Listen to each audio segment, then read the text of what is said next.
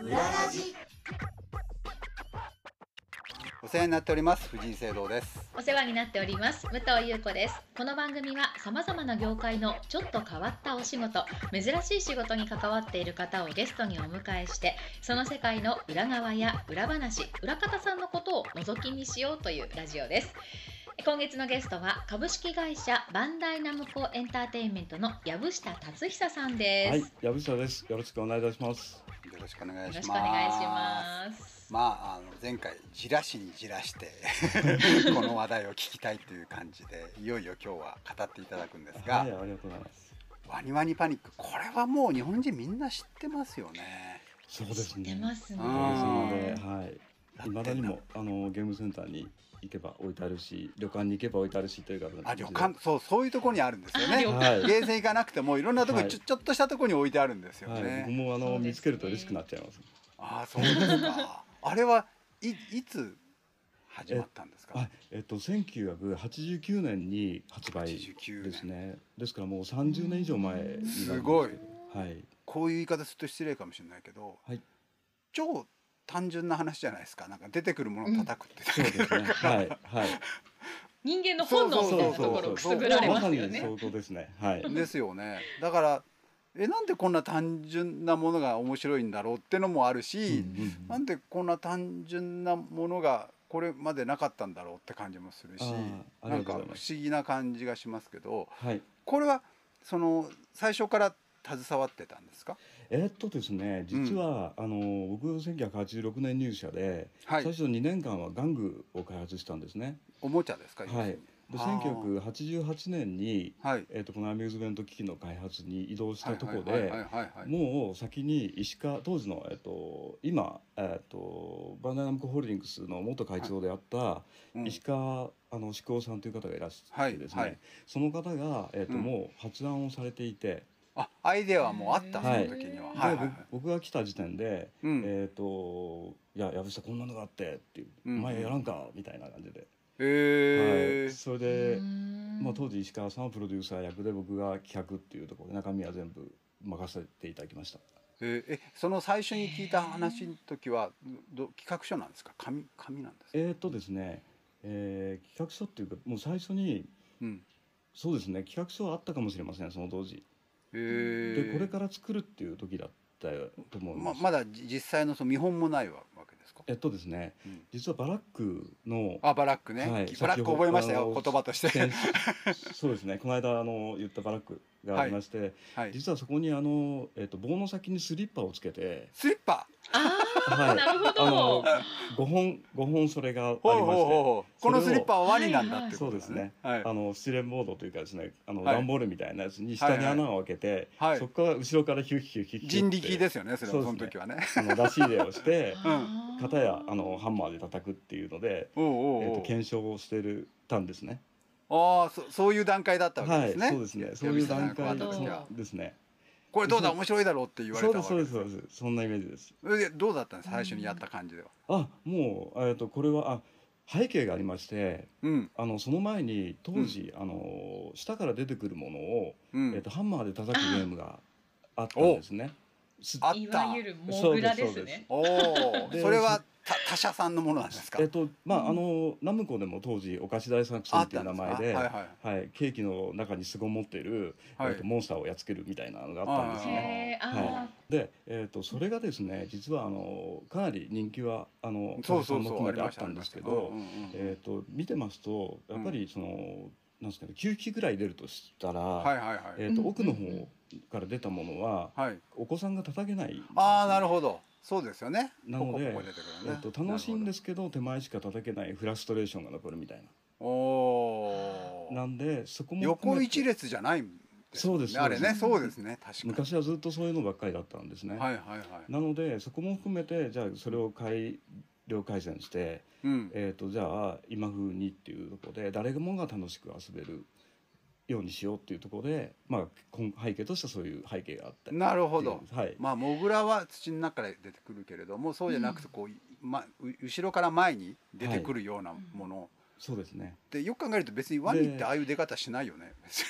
そう です。そうですあのゲームの世界ってみんなそういうとこあるんですけど、うんあのまあイメージでまああのこうやって襲ってくる。で石川さんがですね僕に言ってたのが、 はい。やぶしたあの今朝さ目覚ましたら、うんワニに襲われちゃっ てさ、どワニうという夢見てるんですか。ワニのワニと戦い夢見たんだよみたいなこ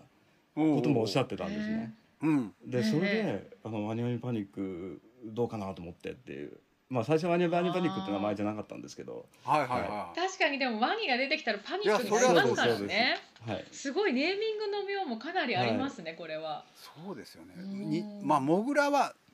なんだろうまあ日常で見ませんけども、ええでも見ませんけどどもっかに出てくるくるかもしれないけど、うんまあ日本で暮らしてる限りワニに出会うことはまずないですからね。ないですね、うん、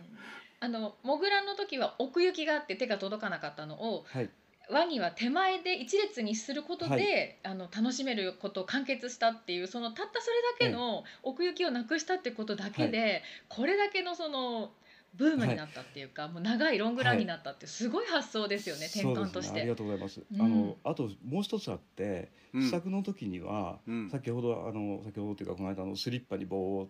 スリッパにこう入れね。てはいはいははいい。はい、うんえっと実際じゃあそれをどうやって作るんだって考えた時に、うん。あのも、うんそのモグラっていうんですかね時は、うんえっとハンマーが、えっとオーバルっていうか丸い筒みたいなものに絵がついてるのが多かったんですね。はいはいはいはい。でそれええでモグラを叩くってういうんん。ですけど、うんえっとかなりモグラを下に押し込めるっていう力も必要で、あああーなるほど。叩いただけではなかなかモグラが下に下がらないってい引っう込まらうん引っ込まないのね。それはね。はいはいはい。ケースもありまして、そこも、えっうとんなるべくえっ、と感触のいい形で再現した、ないるほどワニは別に叩く力で引っ込めてるわけじゃないですもんね。はい。叩かれたからビクッと下がるだけですもんね。あそうれで勝手うんに。なはのであー口を開けて襲ってくるで叩いた瞬間、うん口がバシンと閉まる、い。そこにはいクリック感があるんですね、叩いた感じいやが。あーなるほどうんうんうんでそれを、えっと再現をしたくてはい。あの口あれ口を閉じればいいいいだけってことか。そうです下げる力はいらないですもんね。はい勝手に下がるんですもん、ね。。そうですす、あは面い、白い、でなおかつ、あ。うん。えっと手前にはうん。えー、とあのここから先来ちゃいけませんよっていうゾーンがあるんですね。えー、おとうあー噛まれたゾーンというんですけどはい。でそこまでワニが来るとうん自分が噛まれたことになるんです。ああなるほどなるほど。でそれでなるほどワニワニパニックは、うんあの叩いた得点とうん噛まれた数っていうあのおー表示があってはいはいは最後にゲームの終わりにそれが積算されてい。なるほど。プラスとマイナスがあるってことですね。そそううでいうすことですそうね。でなるほど。あ90そうだったんだ。あ面白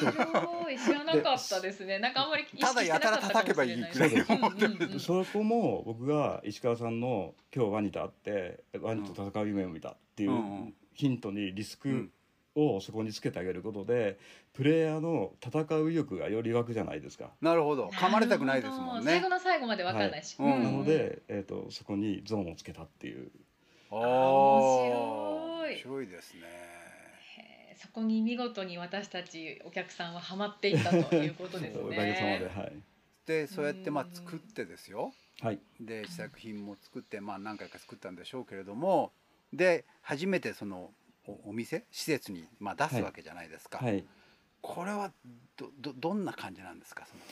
あこれがですね、あうんのアミューズメント機器だからこそなんですけど、はいあのこいわいわゆるコンシューマーソフトとかいやあの、えーはいゲームソフトですね、はいはいとか、えー、と例えば、えー、と携帯でのゲームであるとかっはていいはいうはいのは,、なかなかお客様の表情を見ることができないできないですよねですよねリリースしたらそれで終わりですもんね、それがはアミューズメント施設用の機器は、いうんまあ、もう間近でお客様のう顔んうがんうんうん拝見できるんですね。ライブライブですよねそうですなので最初に試作を作ってこれでよはいしっていう時に、うんあのゲームセンターに実際持って行ってテストをするんですね。なるほどおーまだ一般にはやってないけど、はいもうちょっとテストではいでその時に、うんまあ、楽しく遊んでいただけるっていうのはもちろんなんですけど、うんえー、と他に改良するべきとこはないかっていうこともはいはい含はめいて、はい実際にやってみたらね、はいはいはい例えば表示の位置だったりとか、はいあとその、えっうとん叩く位置高さであったりとか、うんうんうんあとスピードであったりとか、難易度であったりとか、うんうんそういうのも含めて全部見てそこからまた最後にブラッシュアップしてなるほど。量産に持っていくっていううん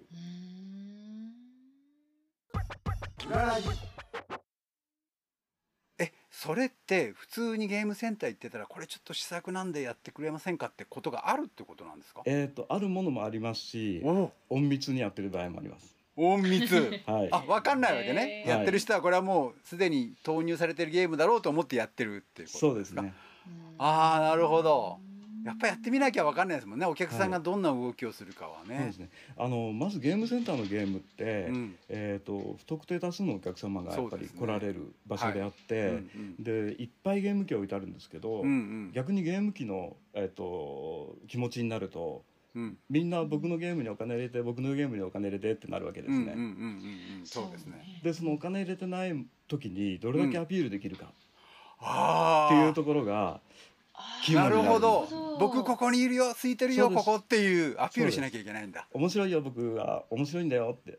ああなるほど、そっかプレイしてない時のそゲーうムか機のことを考えたこと考なかえたことったないですもんね 確かにね ねえなのでそうか、うんえー、とすごく誰がパッと見ても、うんゲームこのゲームは何だって分かることと、あ説明がなしでパッとわからなきゃいけな、はいいあとこのゲームはきっとやったら面白いんだろうなはいはっいていはいはういことが感じていただけるようなはいそのものにしないといけない、なるほど